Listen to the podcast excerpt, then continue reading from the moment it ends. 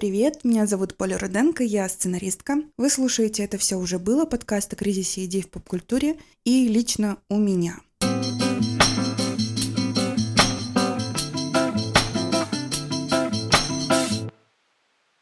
Я начинающий автор. Я пыталась пробиться, но на тот момент, когда я решила искать работу и продвигать свои проекты, как раз начались все вот эти вот э, вещи в общественном поле страны. И, конечно, я очень испугалась тогда. Я очень испугалась, и я решила немного затормозить, посмотреть, как что дальше будет, и думаю, ну потом-то я на коне ворвусь сразу в индустрию, и все, следующая остановка — мой личный сериал, я буду шоураннером на кинопоиске, все. Вариантов, других вариантов нет. Я просто немножко посижу в другом конце страны, пока все не закончится. Ну, какая-то стабильность не появится. И, а потом сразу прямо, еще чуть-чуть прямо в рай, и жизнь удалась. Цитируя классику. А, тогда же на меня напал как раз кризис идей. Возможно, это из-за какой-то депрессии, которая вокруг вообще в обществе. Мне действительно было очень плохо, я очень переживала. Я не отказывалась от своей мечты. Пыталась дистанционно что-то отправлять куда-то, писать, но с каждым новым драфтом, с каждым новой заявкой я прям чувствовала, как у меня заканчивается бензин, на котором работает моя воображалка. Назовем это так, воображалкой. Конечно, это очень тяжелое переживание, что ты себя сразу считаешь каким-то профнепригодным. Сразу кажется, что вот ты весь исписался, что же делать дальше? Очень сильно переживаешь по поводу будущего, очень тревожным становишься, а, потому что как будто бы кажется, что если ты до этого несколько лет учился, писал и, главное, находился вот в этой атмосфере всеобщего творческого подъема, когда ты остаешься один наедине со своим вот этим вот не песцом, со своим этим кризисом, кажется, что ты прям вот потерялся. Ты один в этом. Вс- всех вокруг все заеб... Все очень хорошо. Ты один в каком-то в какой-то говне находишься. Прошел уже год с того момента, как я писала что-то, что мне понравилось, что-то, что меня вдохновляло, что-то, что бы я хотела дальше развивать. Я даже не знаю, могу я себя сейчас называть сценаристкой или нет, потому что я год не писала ничего, типа вообще. не строчки. Даже не совсем не строчки, просто вот какую-то ерунду. Что-то, что меня совершенно никак не зажигало, что-то, что совершенно не было живым в кинематографическом плане, да. Это объяснение, почему я решила создать подкаст. а сейчас будет то, с чего этот кризис начался. Примерно год назад я участвовала в питчинге все прошло нормально, я в нем не победила. Это ничего страшного. Все в порядке. Но готовясь к этому питчингу, я начала искать референсы. Референсы — это классическая такая вещь, которая должна быть в презентации, в заявке. Я хотела подобрать более подходящий референс. В какой-то момент я начала понимать, что в том, что я придумала, нет не то чтобы меня, наоборот, там было очень много меня, но история была очень поверхностная. Как раз за счет того, что я погрузилась в референсы и пытаясь соединить себя и референсы, я получала копию копий. Копий, копий, копий. Как в бойцовском клубе, знаете. Это все копия, копии, копии. Симуляции, симулякры. Тогда я это, ну, не осознавала и очень сильно переживала, что мою заявку не выбрали, потому что мне казалось, что она очень действенная, очень работоспособная. Она может быть чем-то интересным. Сейчас я понимаю, что где-то там мой кризис перешел в активную фазу. Я решила стартовать свой подкаст именно с этой темы, с темы референсов, потому что это довольно интересно, отражает эпоху, в которой мы живем. Вот этот постмодерн, в котором мы живем, это буквально четвертый, пятый пункт в сценарной заявке любого фильма, сериала и другого контента. Немножко поработаю в Википедии и расскажу, что с английского reference, perfect English, это справка или сноска. Референс — это такой какой-то вспомогательный материал, который изучается перед непосредственной работой над проектом, чтобы получить дополнительную информацию, получить дополнительно идеи или передать какие-то детали или показать наглядно, а, что примерно в каком-то аспекте будет на выходе. Референсы применяются во многих областях. А, ну, самые наглядные — это как раз фотография, кино, художники, архитекторы, там, мультипликаторы, дизайнеры, а, люди, которые занимаются чем-то вот связанным с визуалом непосредственно. Очень удобный инструмент для работы. Это какой-то мудборд или как это еще может называться-то? Э, ну, в общем, референсы. Я, когда готовилась к выпуску, даже видела, что программисты собирают референсы для своих проектов, так что это очень рабочая вещь. Конечно же, это данные для анализа, посмотреть, как это сделано у других, и не то чтобы сделать так же, но взять на вооружение. Референсы помогают прокачать насмотренность. Вообще-то подбор референсов — это довольно кропотливое занятие. Тебе нужно их всех отсмотреть, привести в соответствие и решить, подходит или не подходит, и что подходит лучше. Поэтому довольно важное мероприятие. Конечно же, референсы помогают опираться на культурный и исторический бэкграунд общества в целом, человечества. Референсы помогают погрузиться в контекст. Опять же, это говоря про, допустим, исторические события, которые можно изучить детально, чтобы не допустить каких-то глупых ошибок даже в диалогах, потому что некоторых слов просто не было на момент событий. Люди говорили немного иначе. Если вдруг в фильме исторические персонажи говорят каким-то очень-очень современным языком, то сразу несоответствие. Референсы очень хорошо объясняют концепцию. В первую очередь они это делают для вас, а во вторую для тех, кто эту концепцию будет принимать. Продюсеры, режиссеры, операторы, если мы говорим про визуальные референсы. Вот это все туда. И самая важная функция референсов — это вдохновение. Я буду говорить дальше про референсы в сценариях, потому что это самое близкое мне. Тут без референсов вообще никуда.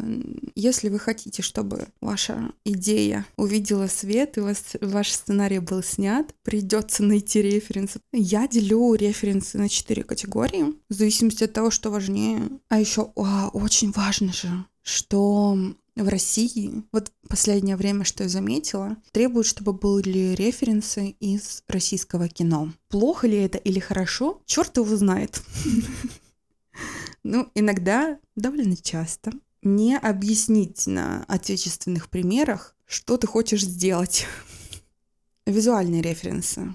В сценарной заявке это обычно эстетика темный кадр, светлый кадр. Э, я не знаю, если вы будете какой-то фильм у Уэса Андерсона как визуальный референс указывать, то сразу будет понятно, какая это должна быть эстетика. Такой кукольный, эстетика кукольного домика. Конечно, режиссеры используют визуальные референсы, как визуальные образы. Можно было бы сейчас привести какой-нибудь классный, всем известный пример там из «Меланхолии» или еще откуда-нибудь. Я приведу из последней сцены шоу Трумана, где Джим Керри поднимается по лестнице в небе. Это практически дословное переложение картины Рене Магрита «При свете луны». Я уверена, что вот в этом мудборде эта, эта картина была. Референсы по жанрам тоже довольно условная вещь, потому что все-таки референсы, их не нужно указывать много, они как будто бы должны быть очень всеобъемлющими. Я беру вот это и беру вот это. Пример одного фильма, пример второго фильма, объединяю их, получается доселе никогда не виданный, невероятно интересный, увлекательный, супер оригинальный новый продукт. Жанровые референсы, они довольно понятны, довольно часто они смешиваются с еще одной группой с референсами по героям, аркам героев и конфликту. Это довольно универсальный в работе референс. Только если у вас не какая-то супер замудренная арка героя, не какой-то супер необычный конфликт. Но учитывая многообразие киноматериалов, вполне можно подобрать смешанный вариант. Четвертая группа — это референсы по структуре сюжета и приемам. Ну, самая классическая прием ненадежный рассказчик, когда в фильме есть закадровый голос, который нам ненадежно рассказывает историю на свое усмотрение. Как, допустим, у Гая Ричи часто бывает в Снетче, по-моему, в Большом Куше это было. И, в общем-то, весь поиск референсов сводится к фразе «кради как художник». Процитирую Джима Джармуша сейчас. «Крадите все, что вступает в резонанс с вашим воображением или подпитывает его. Жадно поглощайте все впечатления и явления, старые и новые фильмы, музыку, книги, картины, фотографии, стихи, сны, случайные разговоры, архитектуру, деревья, облака, потоки воды, свет и тени. И крадите лишь то, что находит живой отклик в вашей душе. Тогда ваша кража — выполненная работа. Будет оригинальный. Лично мне кажется, что всю нашу жизнь мы напитываемся чем-то. Всю нашу жизнь мы под подсматриваем за этой реальностью, и в итоге сами становимся одним большим референсом, сами становимся вот этим вот, вот этой суммой оказанных влияний на нашу личность людьми вокруг. Такой уроборос получается. Мы формируем своим дальнейшим влиянием влияние тех, кто сформировал нас как личностей. В итоге мы сами становимся вот этим хранилищем, вместилищем различных референсов. То, как мы восприняли это, переработали и вернули это все в свой проект, вот это, это очень важно. Это наша авторская часть. Это чуть ли не самое важное, по крайней мере, в моей работе. Наравне с мастерством, я думаю, вот с этим ремесленничеством. И вот я, сумма оказанных влияний всех, кто меня сформировал, попрошу вас, дорогие друзья, пожалуйста, подпишитесь на подкаст, порекомендуйте его своим друзьям. Прям можно ссылочкой отправить. Поставьте ему оценку в приложении для подкастов. И если там можно писать отзыв, напишите его. Это займет у вас пару минут. Я буду очень рада почитать ваши отзывы. И мне будет очень приятно увидеть оценки. Что такое оригинальность? Нераскрытый плагиат. Уильям Ральф Инг, писатель, трижды номинированный на Нобелевскую премию по литературе. Вот так. вот таким элегантным путем я перехожу к рассказе о плагиате. А, вообще плагиат формально это присвоение авторства чужого произведения там, или куска произведения. Но если в сценарии мы можем точно понять, что это плагиат, ну, потому что если вырезать кусок из одного, вставить будет, в принципе, очевидно, там, что это не написано человеком, особенно когда это вырвано из контекста, это очень легко понять. Вряд ли сильно кто-то этим занимается. Но вот э, в кино, прям вот как в кинопроизведении, в снятом, очень сложно доказать, что есть плагиат, а что нет. Ну, конечно, если вы взяли кусок из другого фильма и просто его вставили, но тоже это может быть какой-то прием, какой-то авторский взгляд. Цитирование можно назвать очень многими словами. Аллюзия. Это такая более вольная цитата. Амаш. Жест уважения к другому автору. Такое подражание. Амаш, кстати, еще может быть не обязательно на другого автора, он может быть на эпоху. Вот в «Ла Ла Ленде», допустим, очень четко видна эпоха вот этого золотого века Голливуда с его мюзиклами, типа «Поющие под дождем». Там прям есть сцена, где очень похоже Райан Гослинг себя ведет как в одной из самых классических сцен, поющих под дождем. Можно просто отослать какому-то фильму, какой-то цитате из фильма, когда один автор легонечко так задевает работу другого автора такой, чтобы зритель вышел из зала с а, приятным чувством «Ой, это было вот в том-то фильме, да-да-да, я знаю, я помню, я умный», подпитывает дофаминовую систему там нейромедиаторов в мозгу зрителя. Конечно, пародию тоже можно отнести к цитированию, скорее к аллюзии, потому что это вольная цитата с юмором. Оборачивают, переворачивают, обшучивают. Симпсоны — классический пример вообще пародии. Мне кажется, Симпсоны, они строятся на пародии и отсылках ко всей поп-культуре. Может быть, от этого они так часто предсказывают будущее очень четко видят, так сказать, намеки в настоящем на будущее. Прямое цитирование в кинематографе — это интерпретация сцены из других фильмов. Чем-то похоже, это можно сравнить с цитированием в тексте, когда какого-то другого автора его слова цитируют в третьем произведении. Тут примерно то же самое. Стоит сказать, цитаты очень хорошо видны, их не скрывают а, плагиат, его, мне кажется, скрывают. Это такое неприятное. Но это все таки воровство. А воровство — это то, что прикрывают. Это то, что, о чем не должны узнать. А цитирование — это очень понятно, довольно четко и ясно нас отсылает к чему-то. Но в цитировании всегда есть какой-то авторский почерк все равно. Это другое произведение. Даже если в «Антихристе» Триер цитирует кадры из Тарковского, то это совершенно другие кадры. Абсолютно. У Кинопоиска есть классное видеоэссе «Как отличить цитату от плагиата» как раз на примере фильмов Тарковского. Я оставлю ссылку в описании на это видеоэссе. Там очень классно подмечено, что «Антихрист Триера» — это анти-сталкер. Очень интересно. Сбивают ли референсы с пути автора, с его мысли, с его изначальной идеи? Я вот, кстати, не знаю, придумано ли все или еще нет. Мы живем вот эту эпоху такого постмодерна, когда как будто бы все уже придумано, ничего нет, уже все, все было до нас, все уже было, да. Может быть, я идеалистка, может быть, я просто верю в чудо. Я не знаю, мне кажется, что иногда не обязательно искать референсы. Это очень редкие случаи. И они скорее для личного пользования автора не для показа этого кому-то. Если вы ждете, что ваше творение снимут, то продюсеру точно нужны референсы, чтобы понимать. Другим людям нужны референсы, чтобы больше понять, что вы придумали. Но есть ситуации, когда референсы не помогают, а только делают хуже. Сейчас будут истории жизни. У меня была такая идея, которой я не могла долго найти референсы. Я могу про нее рассказать, потому что я не собираюсь с ней ничего делать. Суть была в том, что есть компания друзей миллениалов, и они встречаются в течение года с 1 января по 31 декабря на каких-то вечеринках между собой. Там с ними происходит всякое разное. За все это время показываются только вечеринки, то, что между ними не показывается. Я действительно очень долго не могла найти референсы. Я прям искала. В итоге я взяла совсем другие референсы. Мне они самой не нравились. Я пересмотрела, потом мне перестала нравиться задумка по конфликту. И я подумала, что ну и пофиг. И ладно, не буду дальше писать. А тут недавно я включаю ТНТ. Угу.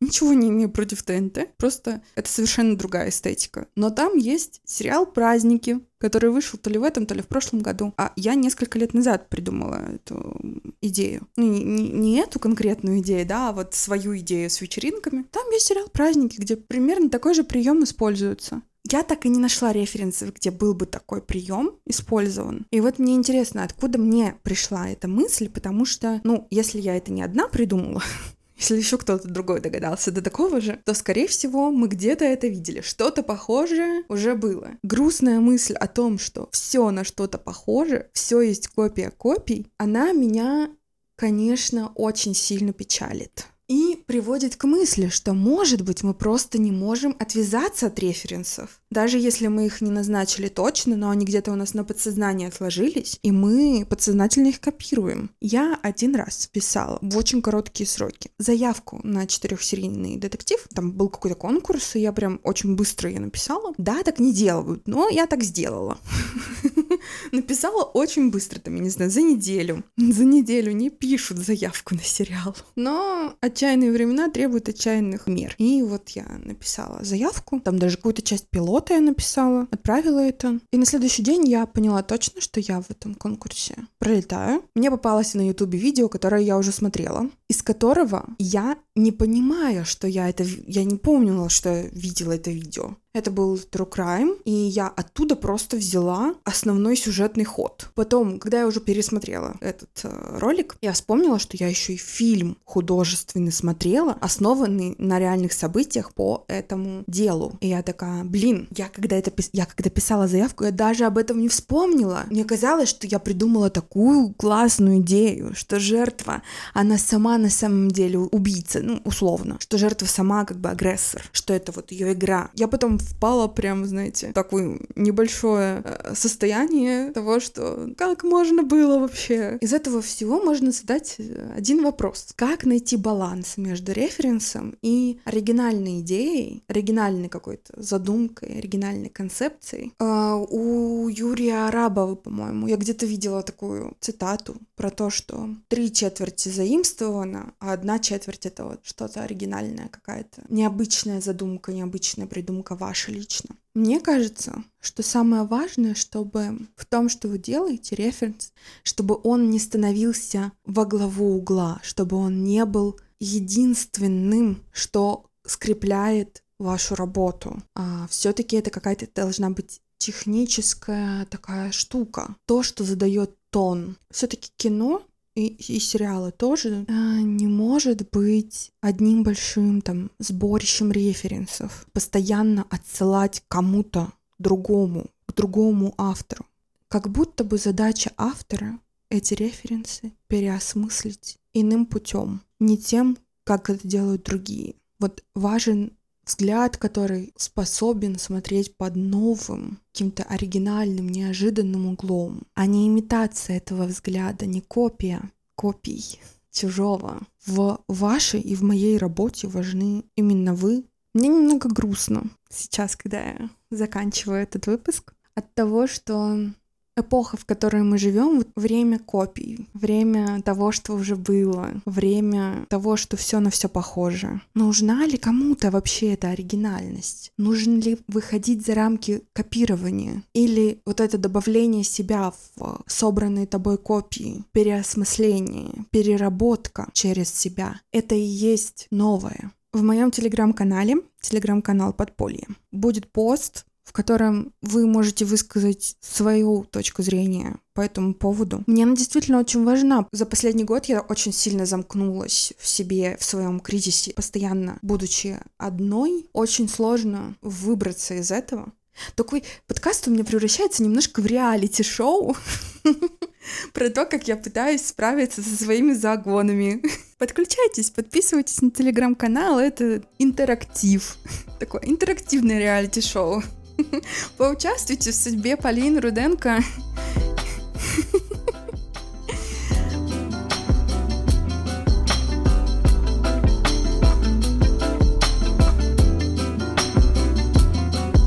Спасибо за то, что послушали этот эпизод. Пока.